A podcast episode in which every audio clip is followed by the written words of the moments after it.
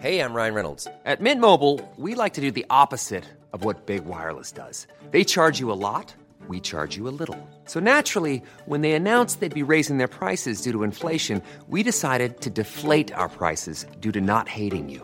That's right. We're cutting the price of Mint Unlimited from $30 a month to just $15 a month. Give it a try at mintmobile.com slash switch. $45 upfront for three months plus taxes and fees. Promo rate for new customers for limited time. Unlimited more than 40 gigabytes per month. Slows. Full terms at mintmobile.com.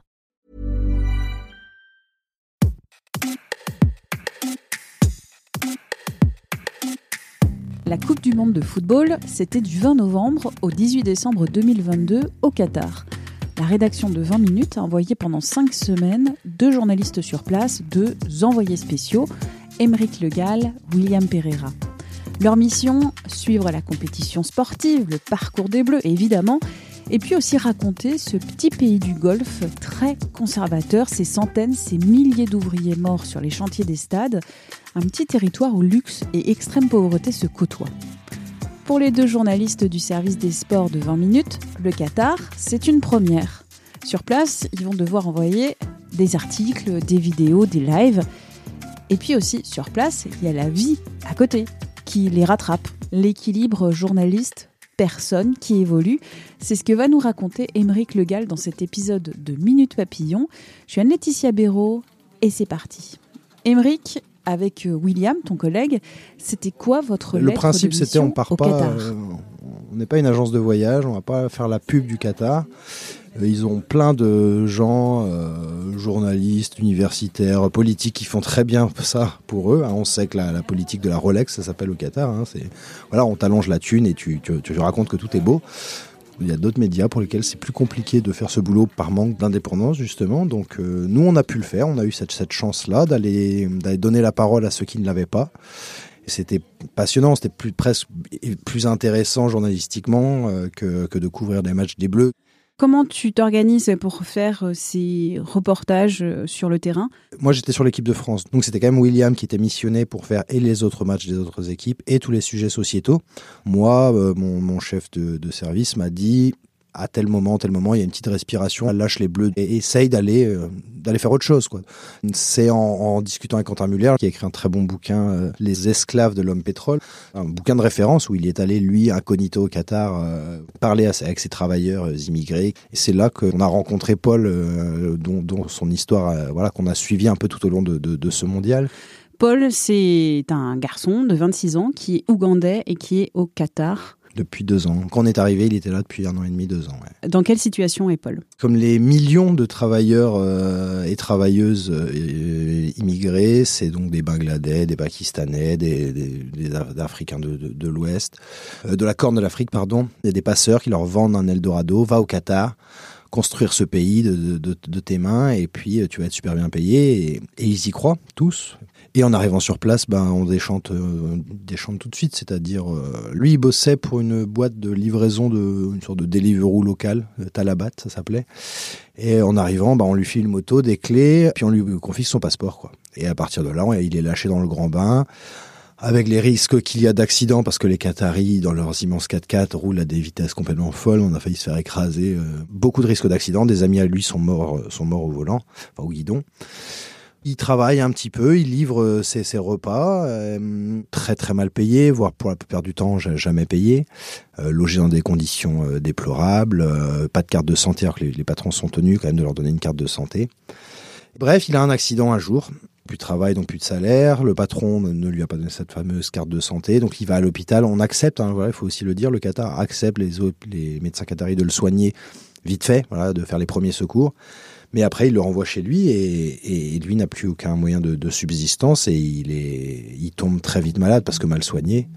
Et son patron le vire. Et donc, il se retrouve à la rue totalement. Quoi. Quand tu le rencontres, il n'a plus de passeport, il n'a plus de travail. Il me donne rendez-vous dans un supermarché assez, assez éloigné du centre de, de Doha et me raconte son histoire pendant deux heures. Voilà, une histoire à base. Mais c'est toutes les histoires qu'on a entendues avant, en fait. Lui, c'est qu'une histoire, c'est une goutte d'eau dans un océan de misère.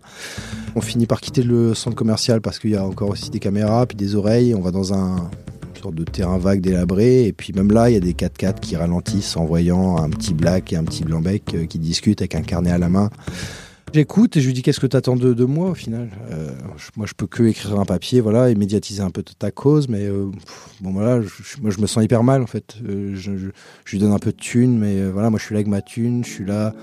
Donc c'est hyper, euh, voilà, la confrontation, elle est, bizarre. Et puis je pensais pas qu'on se reverrait plus fondamentalement, mais bon, on avait nos numéros. Je lui ai dit si t'as quoi que ce soit, tu, tu m'appelles il me quitte en me disant bah, ma dernière solution c'est d'aller dans un d'aller me livrer moi-même aux autorités dans un centre il appelle ça le, centre de déportation. Je finis par lui dire bah écoute Paul ce qu'on peut essayer de faire c'est éventuellement mais va voir ton ambassade quoi.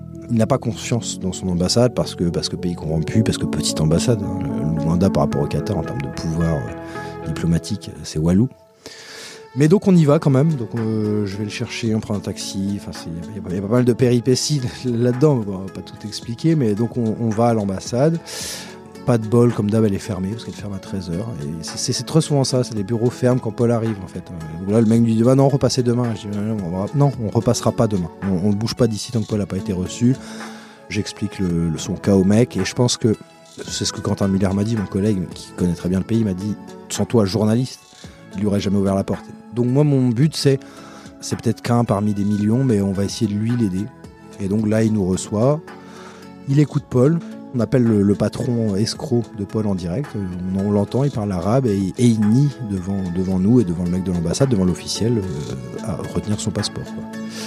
Le mec nous dit, bah écoutez les gars, on prend la voiture et on va, on va déposer une plainte au commissariat. Donc là, on est, voilà, je vois Paul qui sourit, il, commence à y croire, quoi, parce que lui, il se voyait en prison, emprisonné dans ce pays pour euh, des mois, peut-être des années. Après quelques parlementations entre l'officiel et les policiers qataris, le mec de l'ambassade vient me dire bah c'est bon maintenant tu peux. Je devais en plus aller voir le match des Bleus donc j'étais un peu il fallait que je bouge.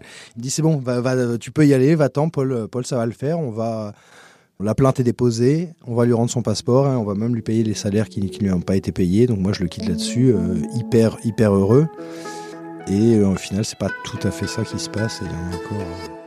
Et ben maintenant la suite. Il y a l'après commissariat, c'est-à-dire où on nous raconte que et euh, finalement, en fait, la solution qui a été trouvée, c'est que déjà, un, on lui a jamais remboursé ce qu'on lui devait. Donc, euh, c'est, c'est des milliers d'euros, hein, c'est des milliers d'euros. Donc, imagine pour, pour lui, euh, voilà, il a une petite fille d'un an et demi en Ouganda, une femme qu'il n'a pas vue depuis des, des, des, des, mois, voire des années.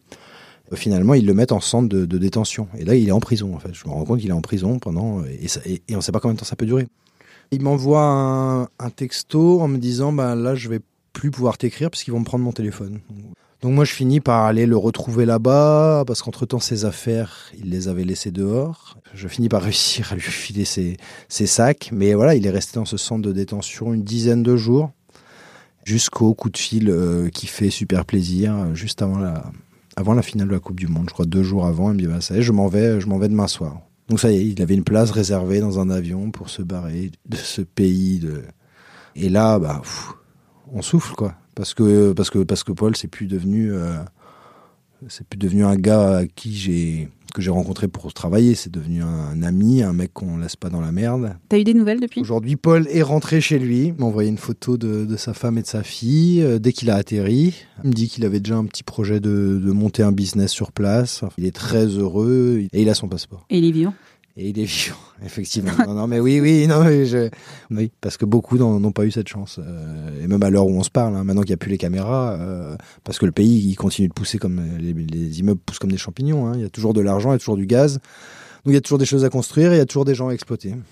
Et même si la Coupe du Monde est terminée, bah, ça continue, il faut pas l'oublier. On peut retrouver tous tes papiers de la Coupe du Monde et sur Paul aussi sur 20minutes.fr. Ouais. Un mois de Coupe du Monde, tu t'attendais un peu à, à ça?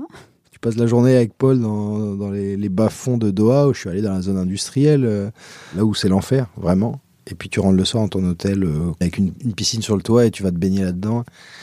Ça fait un peu, ça fait beaucoup d'émotions. Tu, tu dis, est-ce que je suis pas un enfoiré moi aussi? Et en même temps, bon, bah, on est là, il y a une piscine, j'ai envie de me baigner, ça fait du bien. Et puis j'ai, fait ma part. On a fait notre part parce que voilà, j'oublie pas, évidemment, on était à deux là-bas. Et Will a énormément bossé sur tous les sujets sociétaux. Ces papiers sont aussi disponibles, il faut aller les lire. Est-ce que tu t'attendais en fait à faire euh, quand tu disais euh, je vais aussi faire des papiers sur euh, le pays, la croissance du pays, les conditions de travailleurs qui ont construit et qui construisent ce pays Est-ce que tu t'attendais à ben voilà cette histoire Non, je m'attendais pas du tout à ça. Et puis moi, je suis pas préparé. Je suis entre guillemets, voilà, journaliste sportif. Non, arrête, non, mais, dis pas ça, quoi. Non, mais je veux dire, comme s'il y avait une gradation. on couvre des matchs, on couvre des matchs. Je, je suis pas un grand reporter, j'ai jamais fait de reportages euh, auprès de, de, gens autant dans la dans la misère. Euh, enfin voilà, j'avais les larmes aux yeux quoi, et, et j'étais démuni. Voilà, quand j'ai écrit à ma mère le soir, elle m'a dit, je suis sûr que tu, tu l'as aidé, tu lui as donné un billet. Ben ouais, parce que parce que parce que j'ai parce que le journaliste est humain aussi. Dis ah, donc. Voilà, non mais voilà. Il y a quelqu'un derrière la carte de presse. On, non, on n'était absolument pas, pas préparé à ça. Et puis, euh, et puis, et puis l'histoire s'enchaîne en fait. Quoi. On se rappelle, et puis, et puis finalement, on va ensemble à l'ambassade, et puis on va ensemble chez les flics, et puis je me mets à parler avec sa femme, et tous les jours, je suis en contact avec eux. Et bon, non, mais je suis très content d'avoir pu l'aider très content que d'avoir pu médiatiser aussi parce que tu aurais pu le faire sans le médiatiser. Là, tu as fait le choix aussi de médiatiser. Et, l'histoire a marché. Enfin, c'est-à-dire qu'on a vu que c'est un des papiers, c'est le papier, les papiers, les deux papiers les plus lus de la Coupe du Monde, c'est ces deux-là. Donc, c'est aussi rassurant. Euh, voilà, il y avait beaucoup d'histoires en France. Ouais, mais le Qatar bashing, vous avez exagéré, ça va, c'est pas un pays. Les, les, Français s'en foutent. Une fois que le, ballon, le coup de sifflet va être donné, il y aura plus que le foot. Ben non, nous on l'a vu dans les audiences. C'est ce papier, ces papiers-là qui, qui intéressent les gens aussi. Donc ça rassure un peu sur, sur l'être humain. Ouais, ouais, franchement, ça fait plaisir dans ce monde. Merci d'avoir écouté cet épisode de Minute Papillon, un podcast d'Anne-Laetitia Béraud pour 20 minutes. S'il vous a plu, n'hésitez pas à le partager sur les réseaux sociaux, à en parler autour de vous, à vous abonner, à l'évaluer aussi ce podcast sur votre plateforme ou appli d'écoute préférée. À très vite et d'ici là, bonne écoute des podcasts de 20 minutes comme Tout s'explique.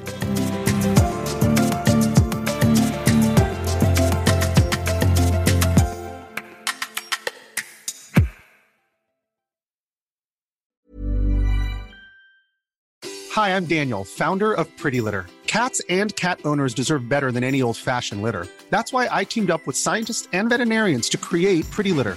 Its innovative crystal formula has superior odor control and weighs up to 80% less than clay litter. Pretty Litter even monitors health by changing colors to help detect early signs of potential illness. It's the world's smartest kitty litter. Go to prettylitter.com and use code ACAST for 20% off your first order and a free cat toy. Terms and conditions apply. See site for details. When you need mealtime inspiration, it's worth shopping Kroger, where you'll find over 30,000 mouthwatering choices that excite your inner foodie. And no matter what tasty choice you make, you'll enjoy our everyday low prices, plus extra ways to save, like digital coupons worth over $600 each week. You can also save up to $1 off per gallon at the pump with fuel points. More savings and more inspiring flavors make shopping Kroger worth it every time. Kroger, fresh for everyone. Fuel restrictions apply. On ne va pas se quitter comme ça. Vous avez aimé cet épisode? Sportif, généraliste, sexo ou scientifique, varié mais toujours bien informé. Découvrez les autres podcasts de la rédaction 20 minutes sur votre application d'écoute préférée ou directement sur podcast au pluriel.20minutes.fr. Et merci de nous avoir écoutés.